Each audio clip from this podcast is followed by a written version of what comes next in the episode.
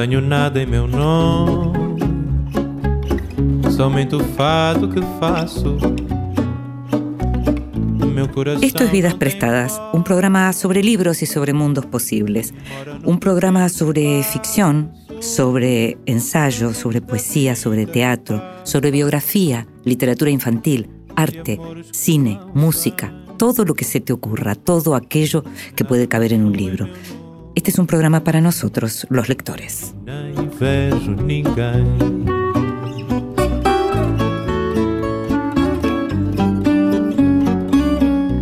Y a nosotros que nos gusta leer, nos gusta estar tranquilos, a solas, concentrados, pero también nos gusta que cada tanto alguien nos lea en voz alta. Esta vez le pedimos al escritor Enzo Maqueira que lo hiciera.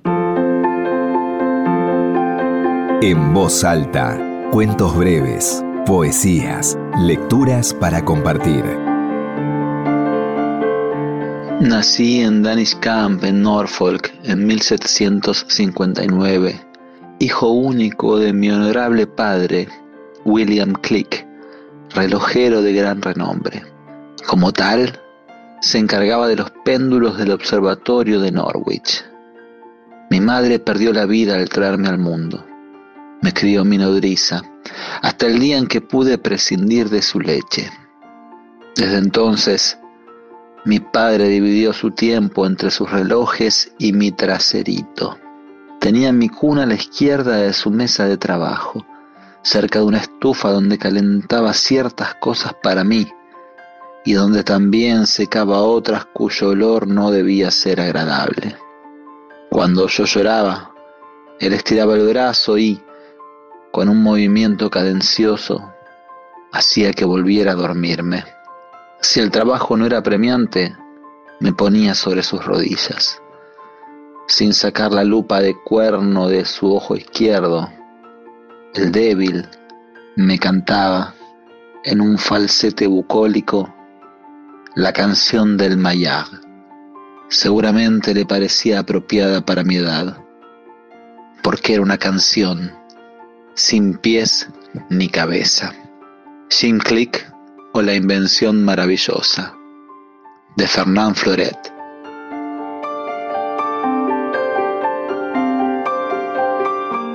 Y lo escuchábamos a Enzo Maqueira leyendo un fragmento de Jim Click o La invención maravillosa de Fernán Floré publicado por Selva Canela.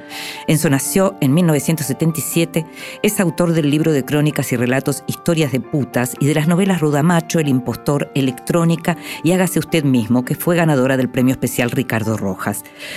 Su obra se tradujo al inglés, al francés, al portugués y al italiano y colabora regularmente con diversos medios gráficos nacionales y extranjeros.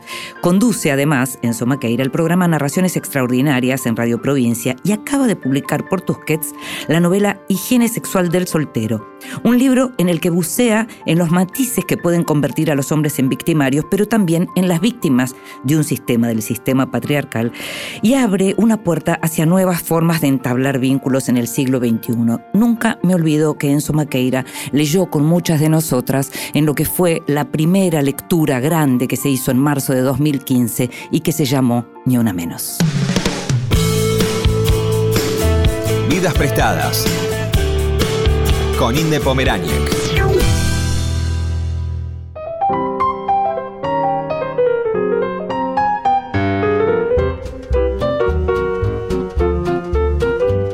Brenda Navarro nació en Ciudad de México en el año 1982.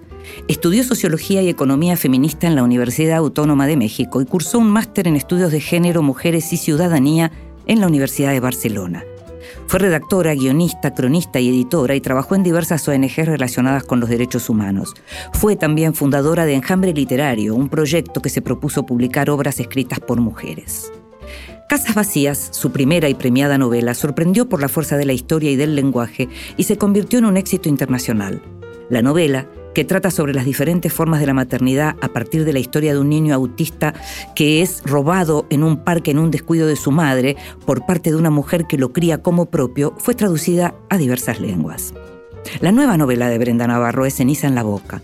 Al igual que Casas Vacías, la narración es en primera persona y esta vez quien cuenta la historia es una joven mexicana que vive obsesionada por el suicidio de su hermano menor en Madrid, a donde llegaron ambos tiempo atrás para reunirse con su madre luego de años de separación. La migración por razones económicas, la xenofobia, el desarraigo, la violencia de todo tipo, el bullying y las diferentes y monstruosas formas que pueden adquirir los vínculos familiares encuentran en la novela de Navarro un espacio para gritar la rabia y la impotencia contemporánea. Te invito a que escuches la primera parte de la conversación con Brenda Navarro. Bueno, bienvenida Brenda, ¿eh? muchísimas gracias por estar con nosotros, es un, es un verdadero placer. Em, diría que es un placer leerte, aunque es duro leerte. Sos consciente, ¿no?, de que tus novelas son duras. Sí, soy, soy consciente de que son temas que a todas nos interesa leer, pero que no necesariamente llegan como con, con, la rapidez con la que yo trato de meter los temas en la, en la, novela, ¿no? Pero también creo que hay otra literatura que lo mete más despacio y ahí va.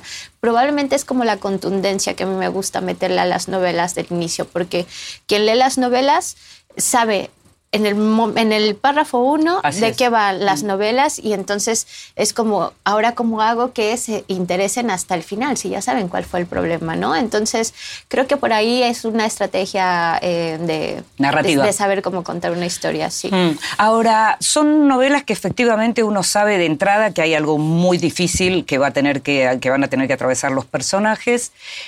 Cuando vos pensás estas novelas, ¿tus novelas aparecen así? O sea, es el tema principal el que aparece y después, mientras vas escribiendo, todo el resto?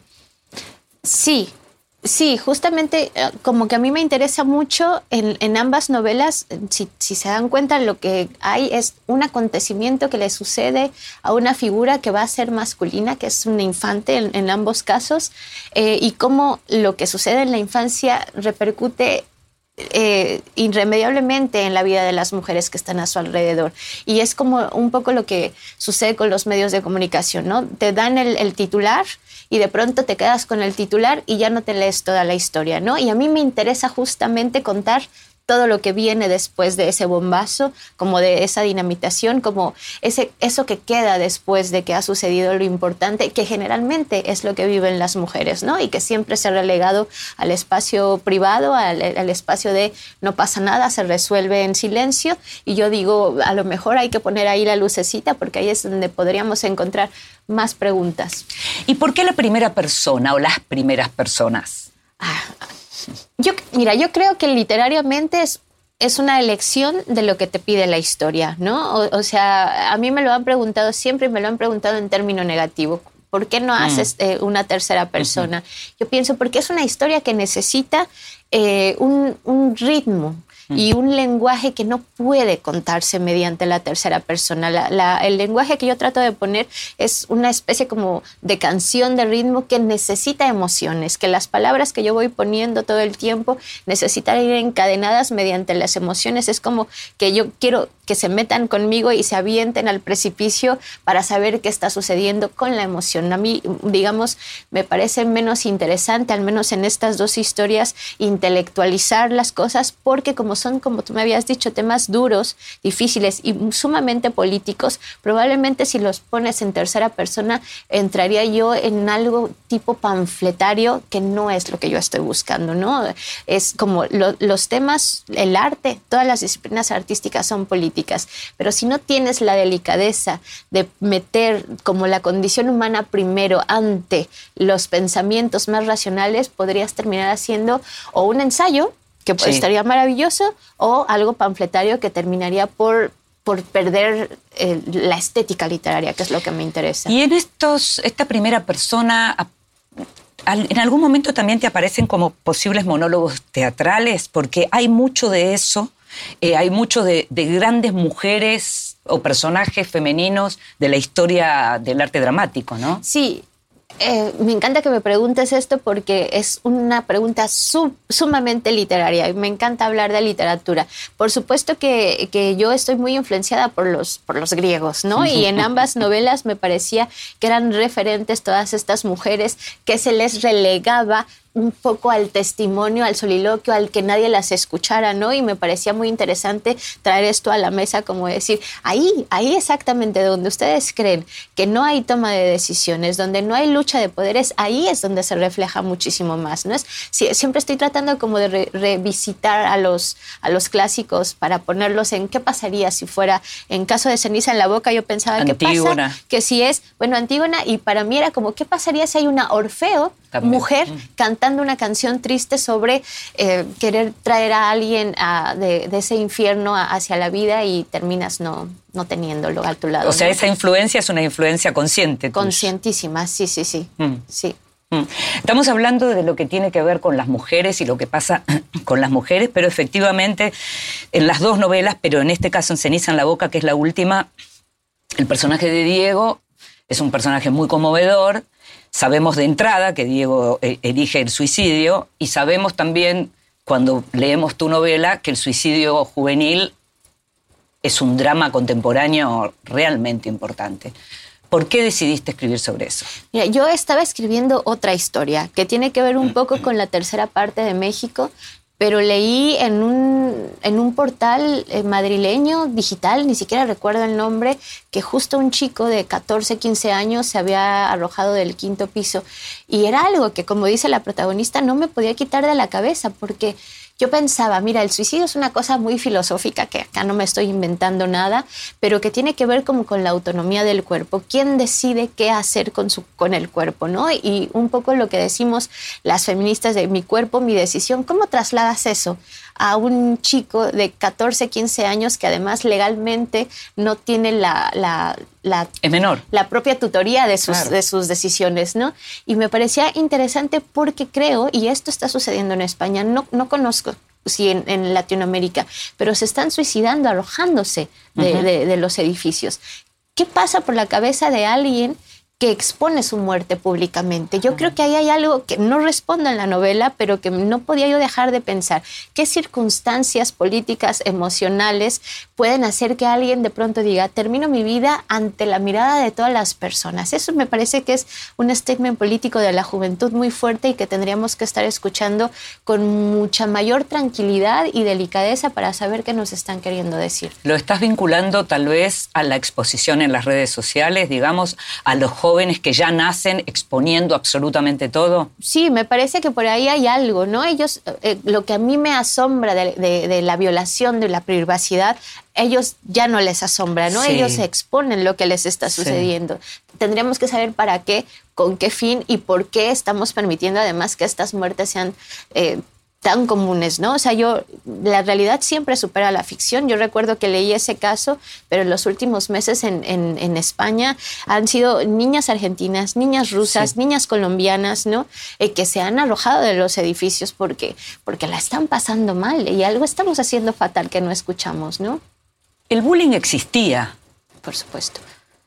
¿Por qué ahora sería en ese sentido más dramático? ¿Te pusiste a pensar, vos tenés una, digamos, estudiaste eh, cosas que van más allá de la literatura, estudiaste cuestiones que tienen que ver con las sociedades, eh, conocés de eso. ¿Se te ocurre pensar por qué hoy el bullying puede llevar a los chicos a decisiones tan drásticas que antes de pronto no pasaba? Sí, Mira, realmente no tengo la respuesta, pero por supuesto eh, he comentado muchas veces que, mira, yo soy socióloga y el primer libro que nos dan a leer en sociología es, El suicidio. Durkheim, Exacto, ¿no? Entonces, por ahí, eh, cuando yo leía ese libro, decía, claro, los datos, el hecho sociológico, la observación, la escucha, de, de, como tratar de entender, pero ¿qué pasa dentro de las casas? Que es como mi tema, ¿no? Me interesa saber qué pasa dentro de las casas y yo pienso que el bullying en realidad es reflejo de las, eh, de las relaciones que tenemos en casa, de las luchas de poder, que finalmente lo que sucede dentro de las casas es lo que sucede dentro, dentro del espacio público y que las personas ahora, las niñas y los niños, saben de alguna manera que lo pueden expresar. Lo que pasa es que no tienen las herramientas para expresarlo, ¿no? Y de pronto eh, se sienten violentados y saben que, que como nosotros les estamos narrando que no hay muchas salidas, ellos piensan que no hay muchas salidas y encuentran eh, que, que, morir puede ser una salida más fácil, rápida y... O al menos para terminar con el sufrimiento, ¿no? Porque yo pensaba en la trampa que significa en el caso de tus personajes em, nacidos en México, eh, en malas condiciones, en, en, condiciones, digamos, como sin futuro también en México, con la madre lejos, que se va a buscar un posible destino, ellos uniéndose con esa madre, pero en una ciudad en donde no son tan bienvenidos como imaginaban ese paraíso que de pronto iban a reencontrarse familiarmente. Eh, algo que ocurre, sí. Por otra parte, ¿no? ¡Qué trampa! Es una trampa. Es, eh, mm. yo, yo, lo yo soy mexicana, tengo el lado de Estados Unidos y hemos crecido con el sueño americano, mamándolo todo el tiempo, ¿no? Y cuando yo me fui a Europa, eh, me di cuenta que estas cosas de las que todavía no se habla, ahora se están empezando a hablar, que claro, que el sueño europeo también está en decadencia, que lo estamos cuestionando muchísimo, que ya no hay este sueño de vas a prosperar, el desarrollo, etcétera, y eso está conflictando mucho a los, a los ciudadanos europeos. Y hablo en masculino eh, con, con, toda la, la seguridad de por qué lo digo. Conflictúa que ya no son solo Europa, ¿no? Como de pronto ver caras que no representan lo que para ellos es Europa, les está metiendo en muchas contradicciones, están levantando un montón de fronteras, ¿no? Hay mucha xenofobia, hay mucha, muchos discursos de odio y... Trasladado a la política. por supuesto, trasladado a la política, pero también en, en, las calles, en el día a día.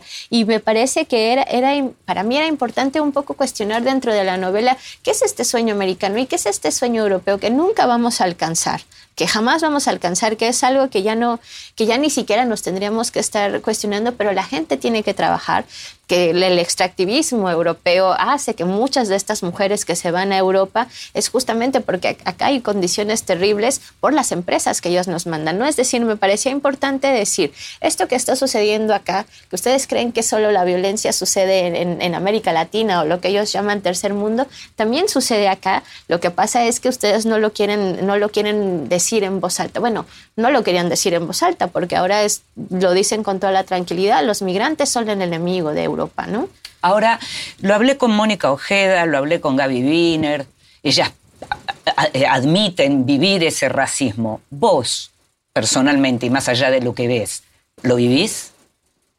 Es una pregunta complicada porque, mira, yo llegué a Barcelona siendo una latinoamericana común y corriente, pero tuve la fortuna de que llegó muy pronto la novela y eso me ha puesto en una posición distinta, ¿no? Mm. Entonces ya soy la latinoamericana, sin que se me quite esa etiqueta, que hay que escuchar, ¿no? Mm. Y entonces para mí eso ya es un poco distinto. Ahora, tengo que decir que, claro, ya soy me tienen para ese uso, ¿no? O sea, soy muy consciente de, bueno, vamos a escuchar ahora a la latinoamericana que nos va a venir a decir cositas, ¿no? Entiendo lo, truculento que puede ser ello, pero también creo que una tiene que ocupar los espacios que tiene que ocupar y que si me están dando el micrófono y tengo que confrontarles, lo voy a confrontar, ¿no? Qué interesante eso. Vos decís que a partir de casas vacías... Em, y ahora con ceniza en la boca es como si cumplieran la cuota. Exacto. sí si soy consciente de ello, una tiene que saber cómo aprovecha ese espacio, ese micrófono, esa cosa tan efímera, porque sí creo que la literatura permite que haya otras conversaciones que en otros espacios son más difíciles de, digamos, de conciliar. Digo, bueno, si esto es lo que me toca, ¿no? Porque siempre me preguntan, ¿te molesta que tu literatura sea considerada como de denuncia social? Y digo, mira, yo creo que la literatura es política y si alguien lo quiere utilizar como bandera, mira, bienvenido, porque si no, si no hacemos esto, usando el lenguaje que es mi herramienta, entonces, ¿qué vamos a hacer, no? Claro. Te invito a que escuchemos música y enseguida seguimos hablando de tu obra.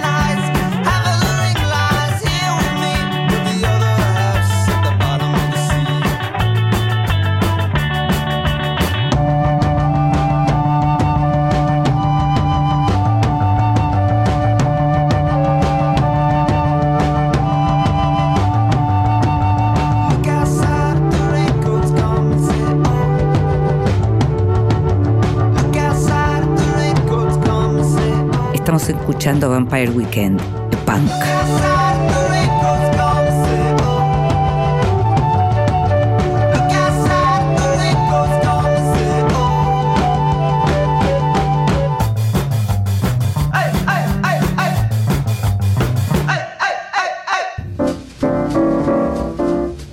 Bienvenidos, libros recién salidos del horno que prometen grandes momentos. Entre los libros que llegaron recientemente y me interesan y mucho, hay uno que quiero recomendar por el tema y por los autores. Es Ahora Alfonsín, historia íntima de la campaña electoral que cambió la Argentina para siempre. Mientras estamos cuestionando mucho eh, lo que es la campaña, en realidad estamos cuestionando mucho a la clase política, pero también a las campañas políticas. Está muy bien que se publique un libro que se llama Ahora Alfonsín y que cuente lo que fue esa campaña al regreso de la democracia, con el primer gobierno de la democracia, y que fue una campaña completamente moderna eh, a lo que estábamos desacostumbrados, porque además estábamos desacostumbrados a las elecciones, concretamente. Eh, los autores son Rodrigo Esteves Andrade y Matías Méndez, periodistas y ambos muy eh, vinculados al mundo de la prensa política. De modo que el libro es un libro que está escrito también desde adentro. Em, lo publicó Margen Izquierdo y es un libro muy interesante, con mucho secreto de todo lo que fue esa campaña, con mucho documento y con mucha fotografía. Así que lo recomiendo. Todavía no lo leí, pero ya te digo que es bueno. Lo que demora el olvido es un libro de Natalia Neo Poblet que es lo que podríamos llamar una novela, una autoficción, una novela de no ficción, em, una literatura del yo. Es eh, publicada por Corregidor, es un libro que cuenta la historia de una hija y de su madre, una madre que va olvidando y una hija que pretende recordar mientras esa madre va olvidando. Todo lo que tiene que ver con los vínculos de madres e hijas me conmueve personalmente. Siempre pienso además que muchas de nosotras no tuvimos hijos, pero siempre somos hijas de alguien, de modo que me, resulta como muy atractivo el tema. Lo que demora el olvido eh, en ese sentido, por lo que estuve leyendo, es un libro muy sensible y me interesa también particularmente, Natalia es eh, periodista es psicoanalista y es también, junto con Laura Galarza, la conductora de un canal de La Solapa, de un canal de YouTube donde hacen recomendaciones de lecturas. Entonces me gusta esto de estar recomendando un libro de Nati Neopoblet. Lo que demora el olvido fue publicado por Corregidor. Ni chico ni chica, un título que dice todo lo que vamos a encontrar en esta también novela de, publicada por Rosa Iceberg de Belén Mentasti y que cuenta justamente el dilema de lo no binario, esto de lo que muchos nos preguntamos, bueno, pero ¿qué es? ¿A dónde va esto? ¿Qué pasa con estos chicos jóvenes que no se sienten ni chico ni chica? Em, con elogios de Romina Paula en la contratapa y también de Lía Chara, cuya novela eh, eh, en su momento comentamos también acá en Vidas Prestadas, ni chico ni chica parece contar y de una manera muy poética también, algo que es muy contemporáneo y que tiene que ver con esto de cambiarnos un poco la cabeza cuando pensamos en los humanos, tratar de salirnos un poco de ese modelo con el que fuimos criados y ver hacia dónde va esto. Belén Mentasti eh, escribió este libro que fue publicado por Rosa Iceberg.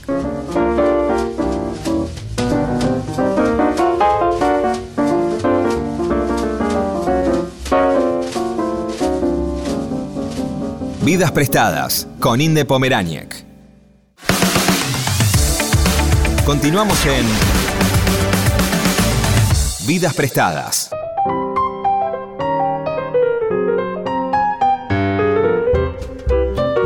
Y seguimos en Vidas Prestadas, este programa sobre libros y sobre mundos posibles y también sobre mundos reales, porque estamos hablando de un mundo real que es duro, que tal vez no es que antes fuera mejor, pero ahora se dicen más las cosas. Algo de eso decías antes, ¿no?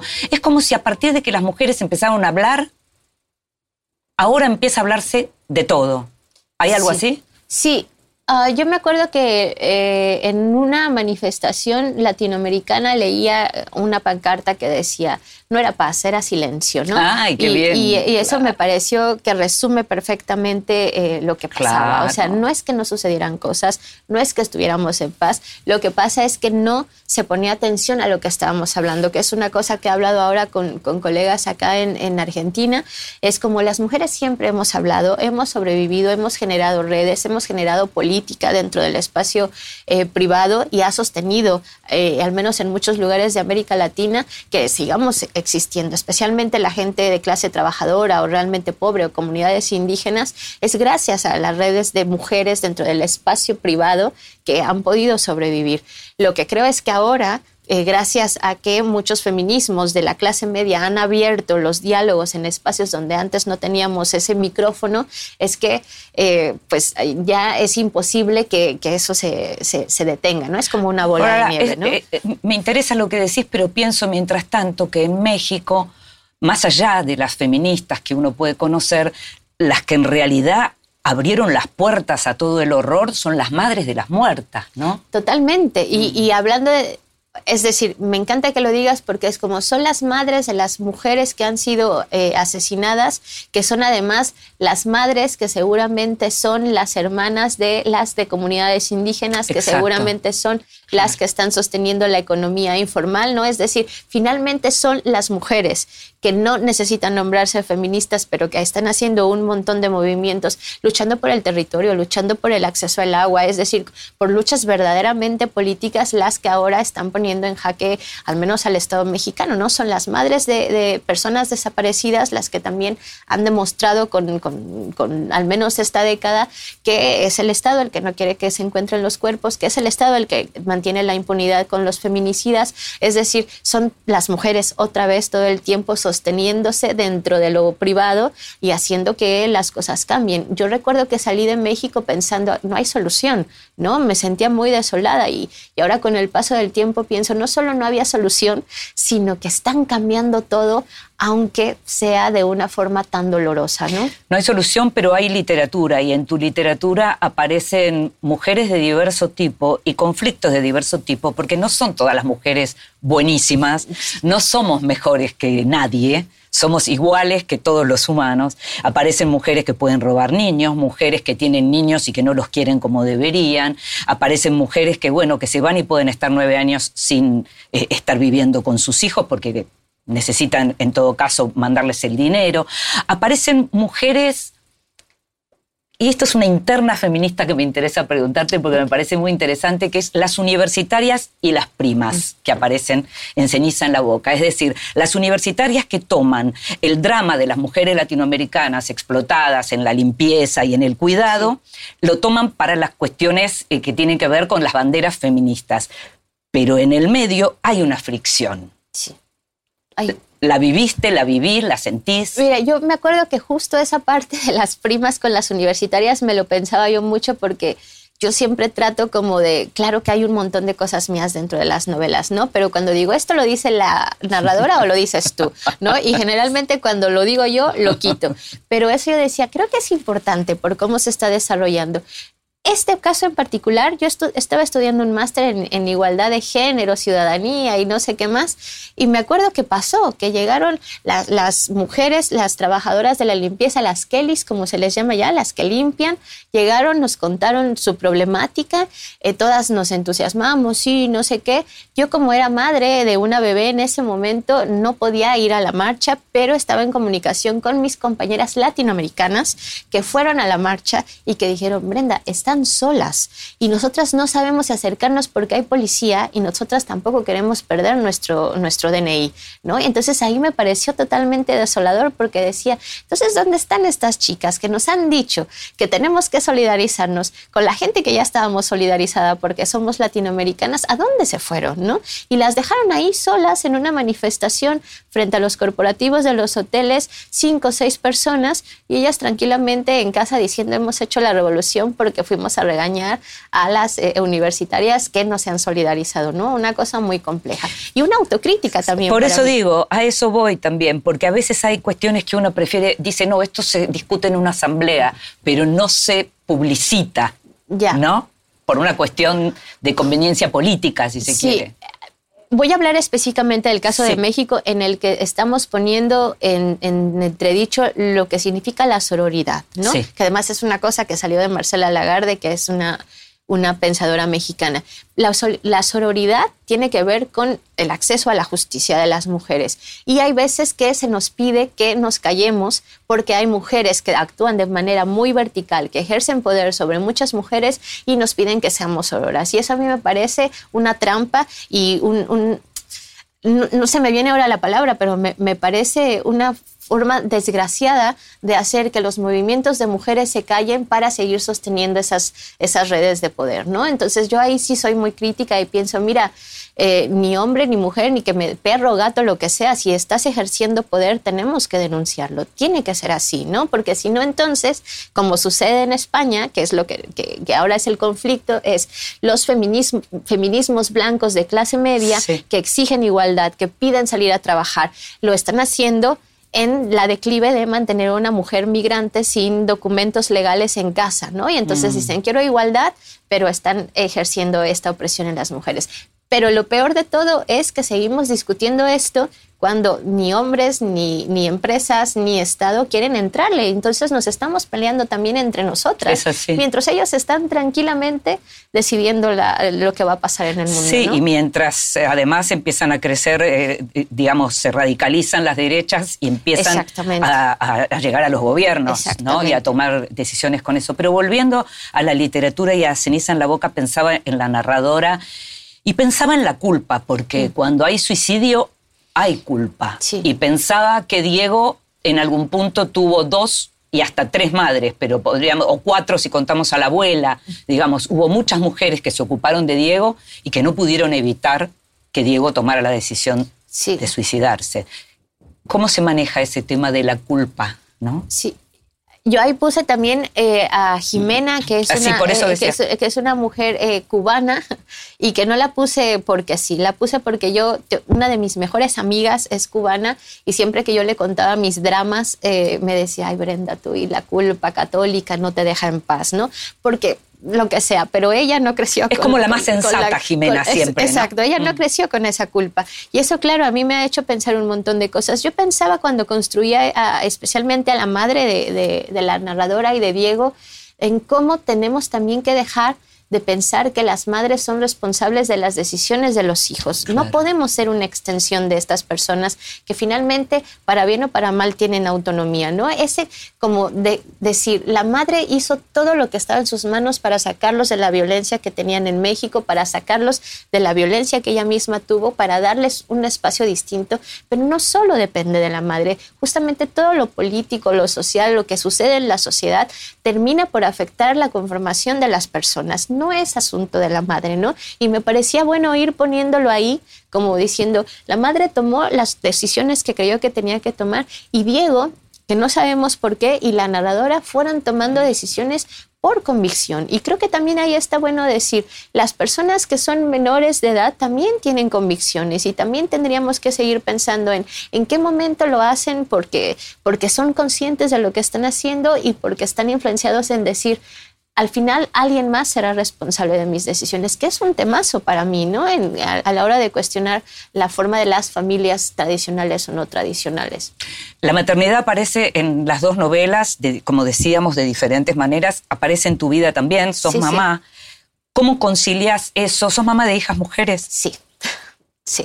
¿Cómo afecta eso lo que pensás en términos del futuro, porque si uno piensa de acá a cinco años atrás, de pronto uno podría pensar, sí, la revolución de las mujeres, esto ya que es irrevocable y demás. Estamos viendo lo que, lo que se llama un backlash eh, conservador impresionante en relación a, todo aquello que se había conseguido y la posibilidad de que se pierdan realmente derechos. Aparece ahí también la culpa, ¿qué hicimos mal? Exactamente. ¿Cómo, ¿cómo lidias con todo eso y con el ah. futuro de tus hijas? Pues en la contradicción total, ¿no? O sea, yo me acuerdo que en una conversación con Dolores Reyes que tuvimos en México hace poco, yo les decía, yo como madre, claro que quiero que mis hijas piensen que estoy ahí para ellas, ¿no?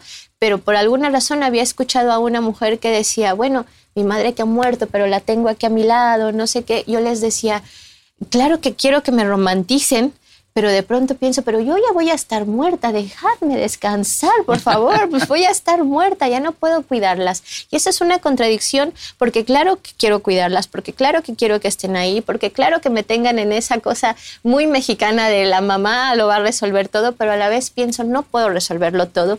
Y el mejor ejemplo para mí es decir, soy madre, pero también quiero ser escritora, pero también quiero estar en el espacio público y prefiero que estés enojada conmigo, que lo resuelvas con tu terapeuta, pero que pienses, pero mi madre hizo lo que quiso, ¿no? Mm. Supo darnos amor, pero hizo lo que quiso y que ellas puedan decir en algún momento, quiero hacer lo que se me da la gana y lo puedan mm. hacer porque tienen ese referente, ¿no? Yo no tengo ese referente con mi madre ni con mi abuela y quiero romper esa cadena de que ellas sí tengan. Y así como pequeña anécdota, presentamos Ceniza en la Boca en, en España en un auditorio como de 200 personas y mi hija pequeña fue al, baño conmigo y me dice, mami, ¿viste cuántas personas están ahí contigo?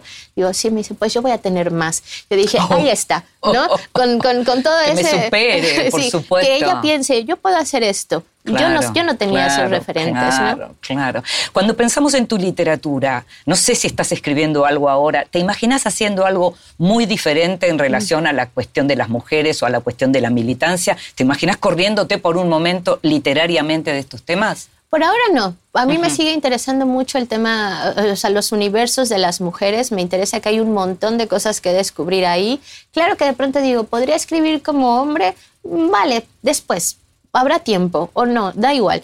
Pero sí, yo creo que para mí lo, lo, que me interesa es seguir problematizando lo que sucede con las mujeres, que hay un montón de historias que faltan por contar.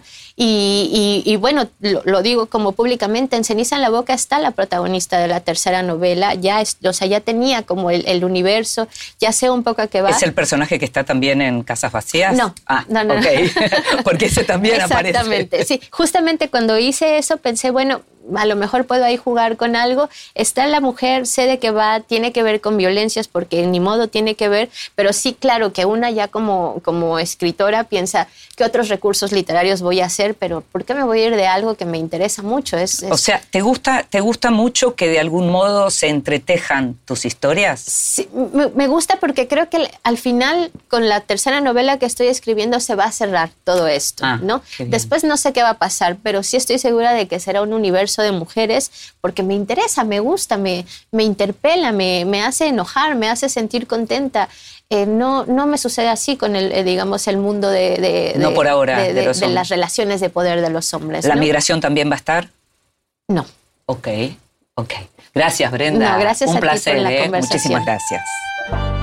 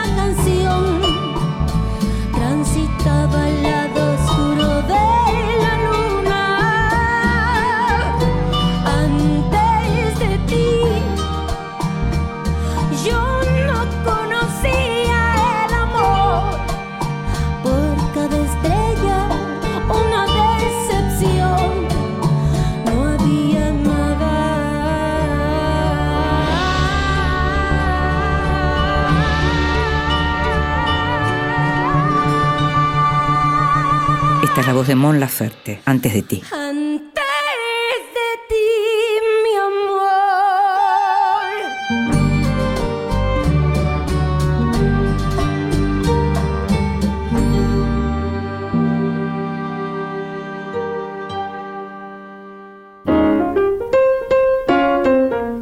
Mesita de luz.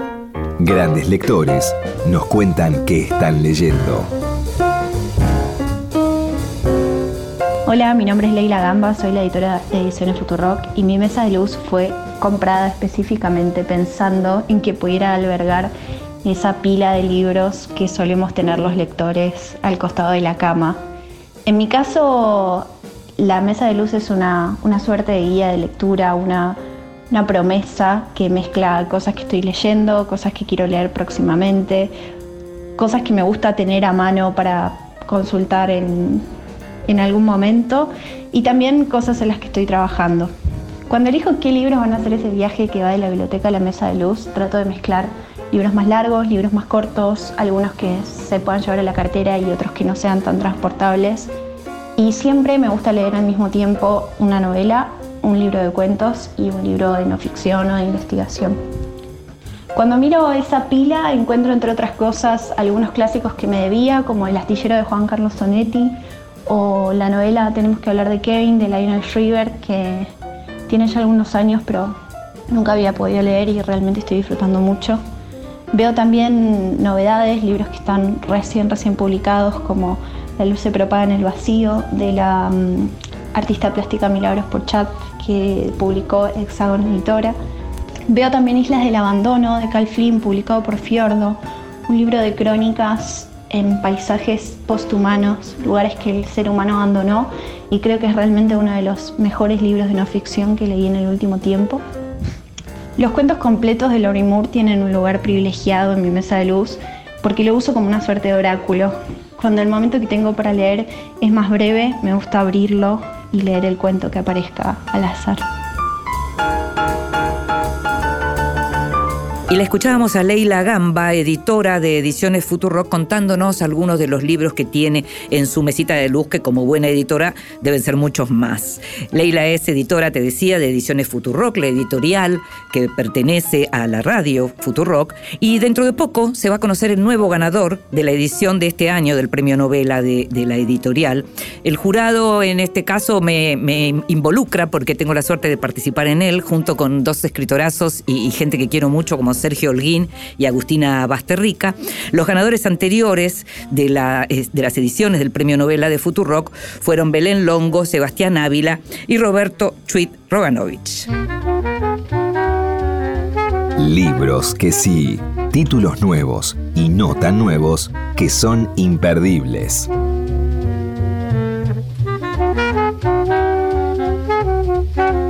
Te voy a leer algo que seguramente conoces. Seguramente lo conoces, porque son de esos poemas que uno tiene, incrustados en el cerebro. Hay golpes en la vida tan fuertes, yo no sé, golpes como del odio de Dios, como si ante ellos la resaca de todo lo sufrido se emposara en el alma. Yo no sé. Son pocos, pero son. Abren zanjas oscuras en el rostro más fiero y en el lomo más fuerte. Serán tal vez los potros de bárbaros atilas o los heraldos negros que nos manda la muerte. Son las caídas hondas de los cristos del alma, de alguna fe adorable que el destino blasfema. Esos golpes sangrientos son las crepitaciones de algún pan que en la puerta del horno se nos quema. Y el hombre, pobre, pobre, vuelve los ojos como cuando por sobre el hombro nos llama una palmada. Vuelve los ojos locos y todo lo vivido se emposa como charco de culpa en la mirada. Hay golpes en la vida tan fuertes, yo no sé. Esto es Los Heraldos Negros, por supuesto, de César Vallejo, el poeta peruano, y acaba de publicarse, Lumen acaba de publicar la poesía completa de César Vallejo, con una edición y estudio introductorio a cargo de Luis Fernando Chueca, que justamente lo que hace es poner en contexto todos los libros y todos los eh, poemas que se encontraron y los textos que se encontraron de César Vallejo. Vos querés saber algo sobre lo que escribió Vallejo, lo tenés todo completo acá. El poeta más triste del mundo, como se lo llamaba también, el poeta que nació en Perú, pero que vivió en París, que vivió también en España, que que tuvo tanto que ver también con los, con los años del esplendor para los intelectuales de la Revolución Rusa, que tuvo también participación en lo que tuvo que ver con la Guerra Civil Española, que murió muy joven, eh, él nació en 1892 y murió en 1938, así que recomiendo muchísimo eh, este volumen Poesía Completa de César Vallejo, eh, publicado por Lumen. Y recomiendo también El fin del fin de la tierra de Jonathan Franzen, que estuvo en la Argentina, estuvo en Buenos Aires recientemente para el FILBA, tuve la oportunidad de tomar un capuchino con medialunas con Jonathan Franzen una mañana en eterna cadencia. La gente del FILBA organizó un desayuno de prensa que fue muy, muy eh, amable y amoroso, te diría, porque pudimos estar muy cerca de un escritor como, como Franzen, el autor de las correcciones, el autor de, pureza, de libertad, de encrucijadas. Y este, El fin del fin de la tierra, reúne textos. Franzen publica en, en, distintos tipos de publicaciones, como en New Yorker, por ejemplo, o, hay, o está el decálogo de las, de las reglas que él eh, recomienda para los novelistas, que escribió una vez para el diario The Guardian. Entonces te encontrás con un Jonathan Franzen distinto, él que es el gran defensor de la tercera persona a la hora de narrar te encontrás de pronto con un texto en donde habla de su juventud en Manhattan, él es de Chicago, su juventud en Manhattan en primera persona. Él dice que no le sale bien la primera persona. Yo te aseguro que leyendo eh, este artículo en donde cuenta lo que era su, juventud en, determinado tiempo de Nueva York, eh, le sale muy bien. Y, creo que tan bien como la tercera persona. Este libro, El fin del fin de la Tierra, fue publicado por Salamandra. No tengo nada en meu somente o fato que faço. Meu coração não tem fogo. Y llegamos al final de este Vidas Prestadas que vas a poder escuchar cuando quieras en la página de la radio o en tu plataforma de podcast favorita. Quiero agradecer em, la novela de Sebastián Masquelet que me hicieron llegar, de Hormigas Negras, un montón de bolsas negras se llama esta novela de Sebastián, que es quien gestiona el bar cultural La Paz Arriba y, también la librería Atlántica. Eh, y también agradecer La lenta reparación de los tejidos de Madeleine Wolf, publicado por Mandrágora, un libro muy elogiado por Gabriela eh, Cabezón Cámara, eh, así que muchísimas gracias por esto. En la operación técnica estuvo Ezequiel Sánchez, en la edición estuvo Leo Sangari, en la producción Gustavo Kogan, como siempre en esta quinta temporada, consiguiendo todo y mucho más. Me llamo Inde Pomeraniec, me gusta y me gustó hacer este programa para vos. Nos estamos escuchando. Chao. Nada possui meu nome e nem vejo ninguém. Lamento se não me querias por mim. Não vias o quanto sou rico assim. Um dia virás me dizer: Não vivi, só posso ter pena de ti. Fortuna ganhei tanto quanto perdi não tenho posses nem peço De outras paixões. Eu já sobrevivi Sei dos meus erros, confesso Adeus, não olho para trás. O tempo todo consome Perde-se o ouro, o amor se desfaz. Tenho